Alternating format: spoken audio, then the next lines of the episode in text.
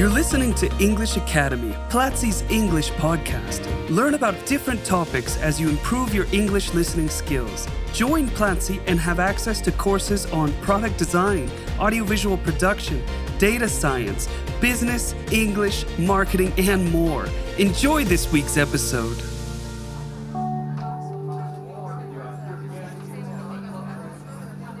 Welcome to English in Action, a podcast by Platzi English Academy.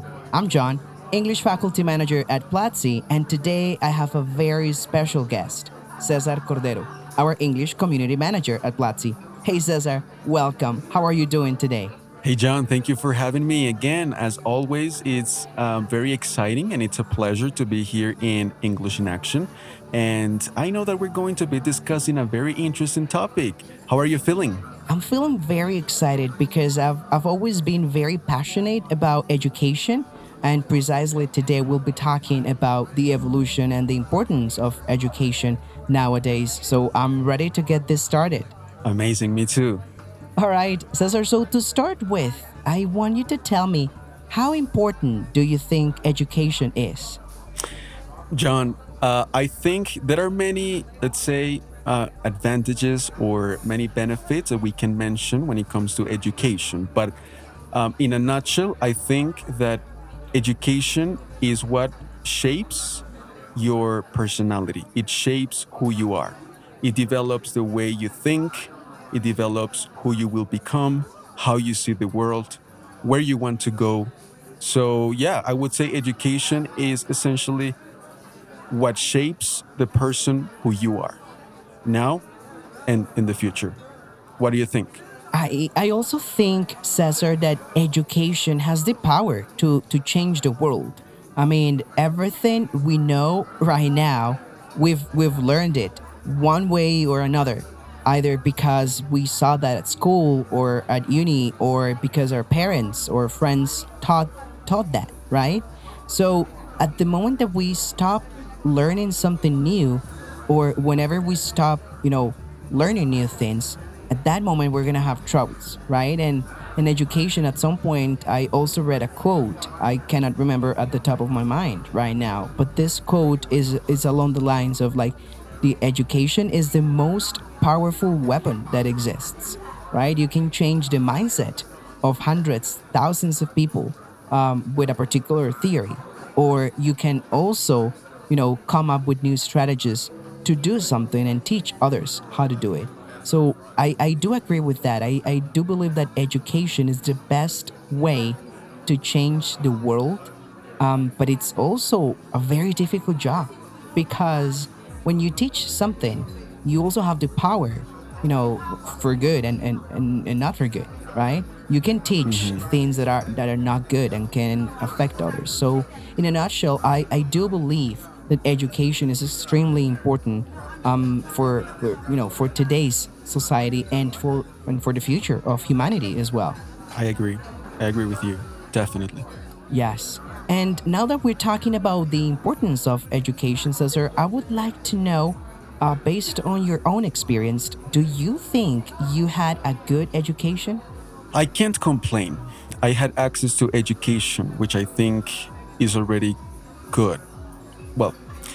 Kind of, you know, like I- I'm not going to say that my education was high quality, and I'm talking about school, uh, but I did have access to education. I finished my school, right? I studied, even though it was not high quality, even though I didn't, you know, like l- remember you know like at this moment i don't remember many things that i studied there but i know it was it was good enough to to you know like to go out there and and you know like to live you know uh, after school I, I had access to education i studied at a, at a public school here in bogota colombia as i mentioned before it was not you know like uh, very high uh, high quality but it was good enough uh, in my opinion then after that, um, I learned English, which was definitely one of the best decisions that I have made in my life.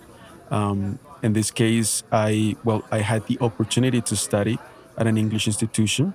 I was really, really focused, and I studied very, you know, like um, every day in a very disciplined way, and that gave me the chance to find a job uh, you know, like a good job uh, by speaking English. And when I, after you know, after I got this job, I had the chance to pay for my university. I started to learn, uh, you know, like business, which is what I what I what I studied, and uh, thanks to English, I had the, the, the opportunity to pay for higher education. And now I have to say that I do have access to to like my education is good and I have to mention Platzi because I learn at Platzi every day and I learn great things. I become um, you know like a better person every day by learning uh, every day as well. So it, like in general terms, yeah, um, it was good. It could have been better, I would say, when I was a kid, when I was growing up, but I can't complain. What about you? I, I agree with you, uh, Cesar. Uh, there's always room for improvement, right? And and as educators that, that we are, we are we should always be open to that. You know, to you know to be better, to learn more, and to grow more. I can't complain about my education um, either. I think I've, I've been privileged enough to have the opportunity to to to learn and to go to school and to uni and to pursue a master's and and and that's a lot because we i also know that we live in a world that does not offer the same opportunities to to everyone right and therefore education should be i mean it is a right but it should be a real thing for everyone everywhere and unfortunately we know that that's not the reality so i i do agree with you we can always learn and and grow more uh, but it is a real shame that education is not accessible to everyone everywhere. That's that's my point of view. And something that I've loved about this recent times is the fact that education became a global thing because of this pandemic that we had uh, a couple years ago. And we had to use online education as the best way to reach more people. And, and speaking of this, Cesar, what do you think of the idea of all education being online? which in, in several places is actually all they have. I also agree that education changed, and like, especially uh, because of the pandemic. Uh, but since the internet was introduced to the world, I would say, um, the way education or learning was seen, um, like before the internet, uh, was different than it is now. Um, now you have access to information that maybe you didn't have you, you, actually didn't have the uh, the possibility to to to you know to have access to back then 20 years ago or, or even more after the pandemic i do believe that we had to adapt in a more let's say abruptly abruptly way um, to to online learning um, but it has many benefits. Uh, I would say to online online learning, online education. For example, you have the possibility to learn at your own pace, right? Like if you think about education or traditional education, if you ever miss a class or a couple of classes, maybe because you got sick or, or maybe because something happened, um, it's you know like back then it was really difficult for you to actually um, catch up and maybe you know like uh, keep on on learning the way that you were doing before. Maybe the advantages that you that you had before were not the same as the ones that you have now. You have the time to study whenever you you have the chance to study whenever you can right? Which you you, you are a person who can access to education to learning uh, when you can and where you are as well which is pretty pretty good as well you are not let's say, uh, forced in some way to, to be in a single place, in a single city, in a single university, but you have the chance to learn, uh, you know, from another country if you want to. Also, uh, something that I like is that before, if we, if we think about traditional education, teachers were the only source of learning. And, uh, and at this moment, of course, teachers are really like they are key and important for someone's learning but they should be more like you know like someone who provides the tools for you to be a successful learner but the only source of learning before it was the teacher but now you have the chance to do your own research, to learn more, to apply what you learn in different ways when you do it online, when you do it, uh, you know, like uh, doing doing it this way. Um, what do you think? What do you think about online learning? What do you think about having online uh, classes, let's say, or, or learning online, comparing it to traditional teaching or, or learning? You are listening to this ad because it seems it's the best moment to tell you something really interesting. This week, we launched our advanced English course, Reductions and Connectors. In this course, you will learn about the most common reductions in English and you will use different connectors to join your ideas. If you want to take your English to the next level and be able to understand natural and casual conversations, this course is for you. Go to platzi.com slash reducciones, enjoy the course, and never stop learning. Now, Cesar, here I'm going to speak from my own experience. Um, when the pandemic started, I was I was living and, teaching in, in the United States. And when I first heard about, you know, classes being moved to online, you know, scenarios or, or classrooms, I was like, this is not gonna work.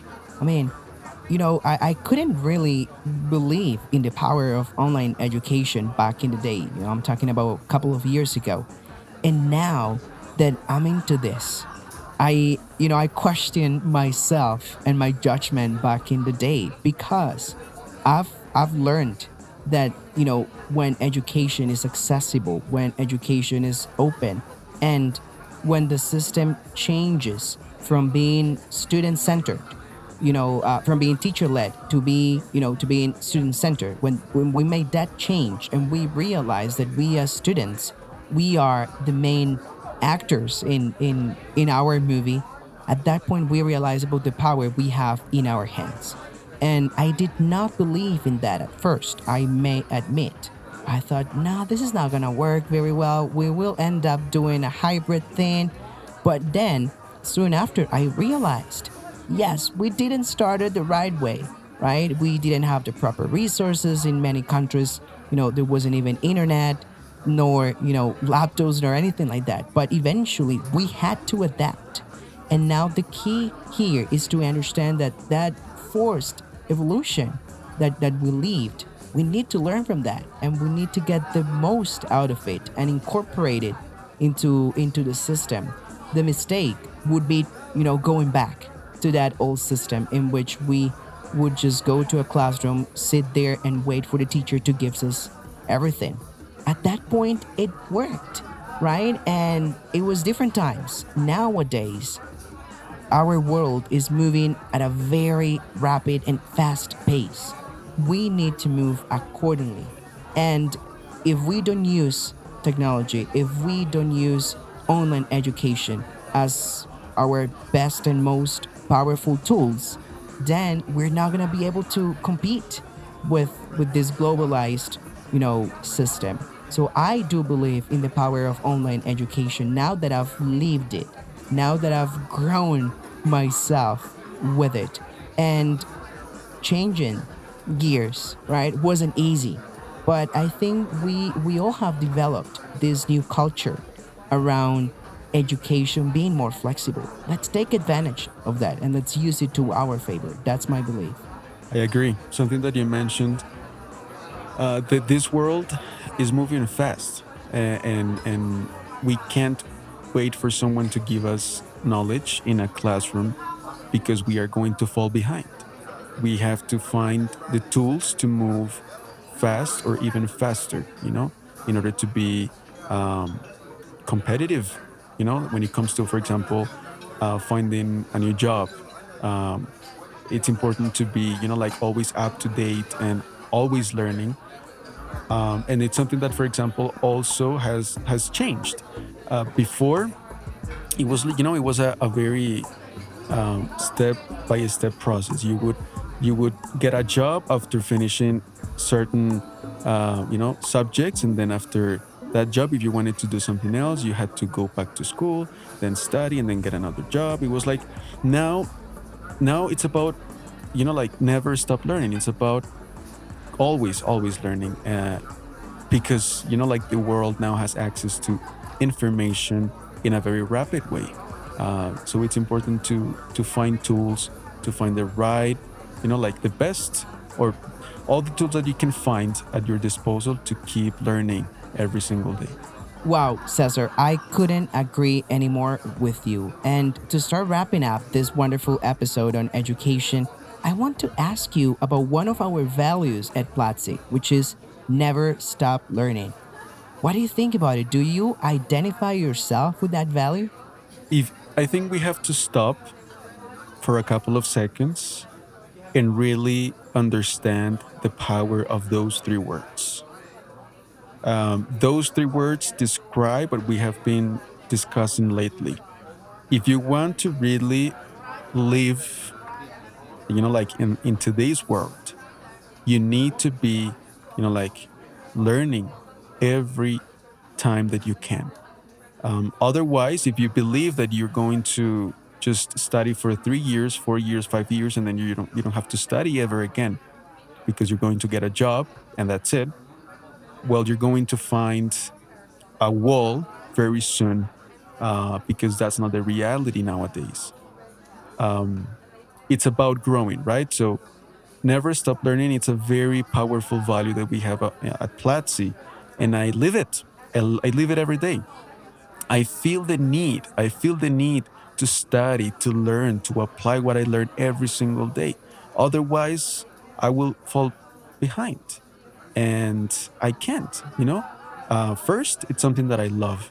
When you study, when you learn the things that you like, and also when you see how much you are growing both personally and professionally, it's something that is just it's just amazing.